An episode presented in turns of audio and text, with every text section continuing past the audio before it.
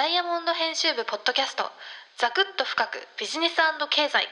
ザクビズ。ザクビズ。ザクビズダイヤモンド編集部ポッドキャストザクビズ。今回のテーマは早稲田大。早稲田大学の悲願医学部創設の動きについてです。ダイヤモンドオンラインに2021年1月13日に掲載されました早稲田大の悲願医学部創設3シナリオを検証慶応猛追の現実味という記事をもとにお届けしたいと思います。ザクビズ。ザクビズはい、今回のテーマは、早稲田大学に医学部創設の動きについてです。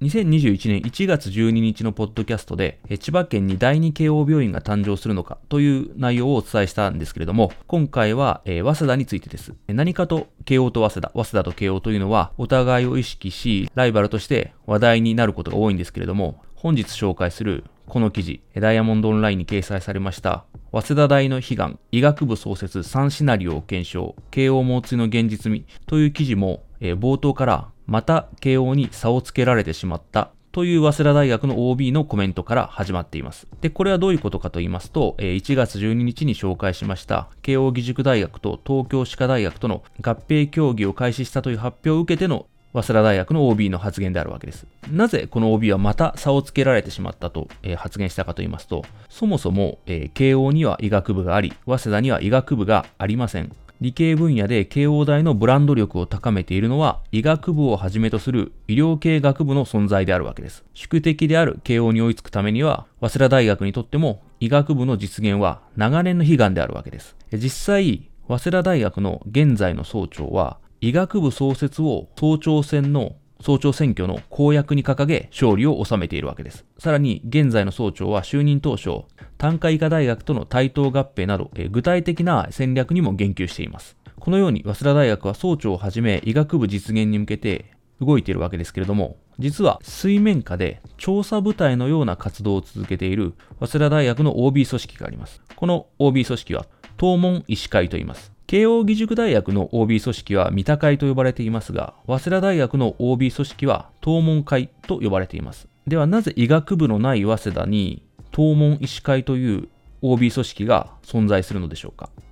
この東門医師会は、早稲田大出身の医師や歯科医師などで構成されていまして、現在のメンバーは約350人だそうです。でこれどういうことかと言いますと、早稲田の理工系の学部を卒業後に、他の大学の医学部に入り直した人が中心で、早稲田大学で仮面浪人をして、中退して医師になった人も1割程度いるそうです。つまり医学部はないわけですから、卒業後に別の医学部に行ったり、あるいは中退して別の医学部に行った方を中心に350人で構成されているそうです。実際、東門医師会の会長である人物も、えー、理工学部、建築学科を卒業した後に、他の大学の医学部に入り直して医師免許を取得し、現在は日本医師会の常任理事も務めているそうです。こちらの東門医師会ができたのは2016年1月と比較的最近のことです。ただし、スタートの経緯からして、早稲田大学のかなり強い思いが感じられます。というのも、早稲田大出身で活躍する医師の集まりを、えー、作ろうと検討していたところ、早稲田大の総長直属の秘書室から、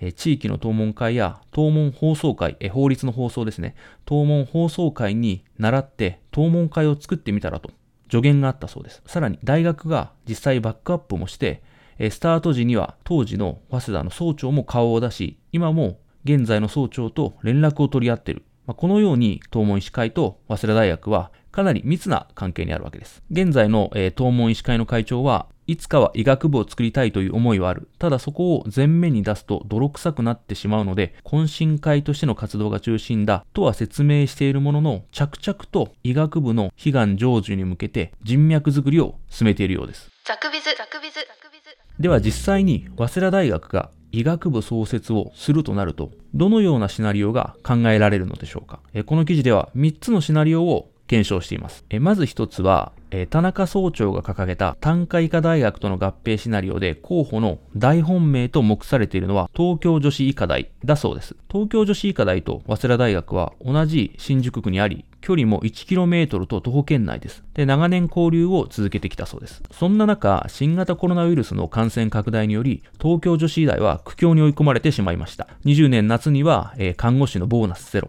400人超の看護師が希望退職などとも報じられています。さらに、21年度の医学部入学者から年間の学費を200万円値上げし、6年間の総額は4600万にもなるとも発表しています。この学費の値上げは受験生の減少に直結するわけでして、学生の質が下がることで医師国家試験の合格率が低下すれば、東京女子医大のブランド力は下落し、さらに受験生が減るという悪循環にもつながりかねないわけです。こうした方針の理由について詳細な説明ががないことで、東京女子医大の内部では経営陣に対する不満も高まっているそうです。その結果、東京女子医大が経営難に陥り、救済のために早稲田と統合する。こんなシナリオが、えー、現実味を帯びてきているそうです。実際に、えー、先ほど紹介しました東門医師会のメンバーも東京女子医大の関係者に接触を続け、統合に向けたラブコールを送っています。まあ、ただし、東京女子医大の反応は、えー、冴えないそうで、慶応さんとならばすぐに一緒になるんだけどという反応もあるそうです。次に統合候補として有力なのが、単科医科大の日本医科大学。この日本医科大学と早稲田大学も2020年9月にある取り組みを発表しています。日本医大が早稲田大学高等学院、早稲田実業学校高等部、早稲田大学本庄高等学院の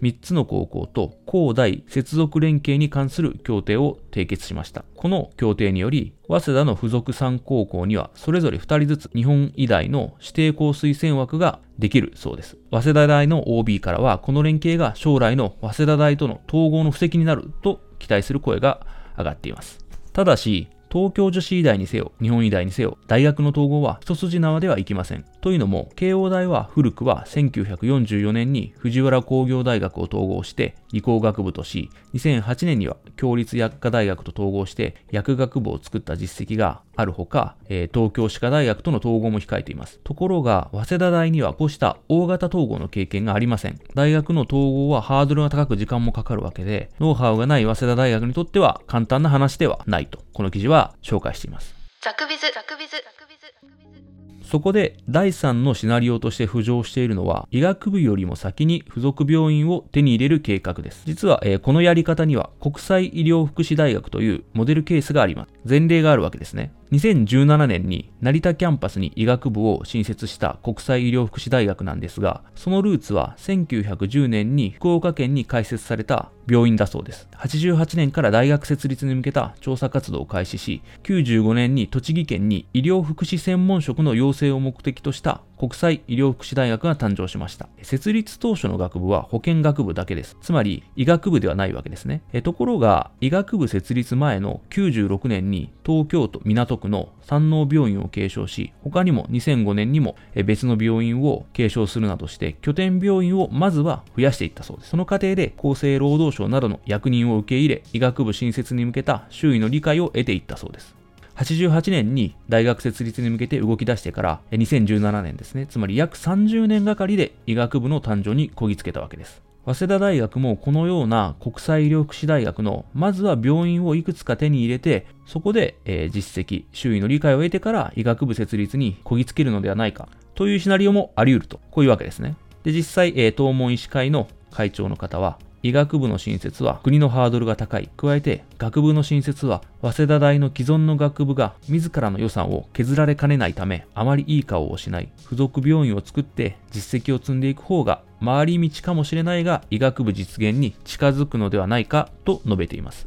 実際、この東門医師会の会長の方は、日本医師会などの業務の過程で出会った早稲田大出身の病院経営者に対して、早稲田の付属病院にならないかとアプローチを続けているそうです。狙っているのは、首都圏で病床数が500を超える大規模病院。口説き文句は、あなたの病院が将来の早稲田医学部の拠点になりますよ、だそうです。ザクビズ、ザクビズ、ザクビズ。現在の早稲田大学の総長の任期は22年11月までですので、あまりもう時間がないわけなので、もしかしたら、えー、悲願の医学部実現に向けて、現実的な一歩を加速させるかもしれません。本日は最後までお聴きいただきありがとうございました。早稲田大学の医学部創設の詳細につきましては、記事をご覧いただければと思います。ポッドキャストの詳細欄にある URL をクリックしていただければ幸いです。ではまた。